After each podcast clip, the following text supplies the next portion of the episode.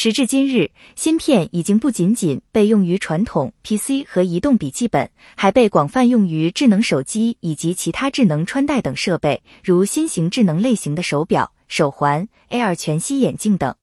而且，随着五 G 时代的到来和不断推进，上至地级以上城市，下至县乡，五 G 网络都将实现全面覆盖。到那时，物联网也将得到空前发展。这样一来，中国将需要更多更先进的芯片。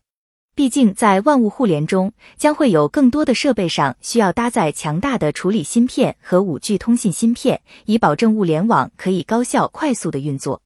目前，国内很多厂商都可以开发自己的处理器和五 G 通信基带，比如华为开发的海思系列、紫光展锐开发的虎贲和春腾系列，中兴等厂商也可以开发工艺先进的芯片。但在先进芯片的制造方面，与国外领先企业相比，国内厂商还有不少差距，某些关键技术仍需进一步突破。据了解，目前国内厂商尽管已经可以批量生产十四纳米工艺的芯片，以及小规模试产十二纳米工艺的芯片，但是量产还是主要以十四纳米或二十八纳米工艺的芯片为主。众所周知，生产七纳米以下的芯片需要阿斯麦的 EUV 光刻机，同时基于美国禁令的限制，国内厂商无法获得。然而，在缺乏 EUV 光刻机的情况下，国内厂商也发现了先进芯片制造的新方法。根据中芯国际梁孟松博士早些时候的说法，他创造了自己的芯片制造方法 FinFET N 加一工艺，简称 N 加一工艺。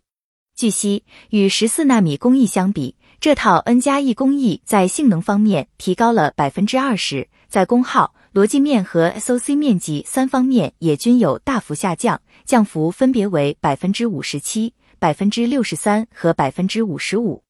而与目前的七纳米工艺相比，虽然在性能方面稍弱，但在稳定性和功耗方面，这套 N 加一工艺可以说已非常相似。特别要指出的是。N 加一工艺之后，中芯国际还在推进 N 加二工艺，在功耗上两者非常相近，而在性能上 N 加二工艺则会更强，当然其成本自然也会增加。简单来说，N 加一重在低功耗，N 加二重在高性能。此外，这套 N 加一工艺预计二零二零年底实现量产，而 N 加二工艺则需要在二零二一年底才进行试产。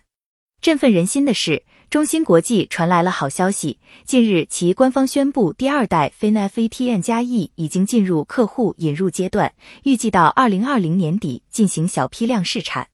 也就是说，中芯国际的第一代 N 加 E 工艺芯片年底就要问世了。不得不说，中芯国际是好样的。因为中芯国际在技术上的进步实在是快，二零一九年底才完全攻克十四纳米工艺，随后没多久又再次攻克十二纳米工艺，并开始试产。而如今，中芯国际更是迎来新一轮突破，实现 N 加一工艺，这意味着在一年多的时间里，中芯实现了三度突破。要知道，至今就连芯片界老大哥英特尔也还是停留在十纳米工艺，七纳米工艺也并未攻克。而后起之秀中芯国际则在短时间内实现三度突破，不但攻克了十四纳米和十二纳米，还在缺少 EUV 光刻机的前提下，另辟蹊径开创了 N 加 E 工艺，使其芯片无论在性能提升，还是在功耗、逻辑面积和 SOC 面积控制等方面都有不俗表现。从性能、功耗、逻辑面积等多方面综合的比较，N 加 E 工艺已经几乎可以与台积电七纳米工艺的芯片媲美。况且，除了 N 加一以外，同时 N 加二工艺也在推进中。一旦企业实现量产，中心的工艺也将会进一步提高。最后，你对此又怎么看？欢迎下方留言、点赞、分享。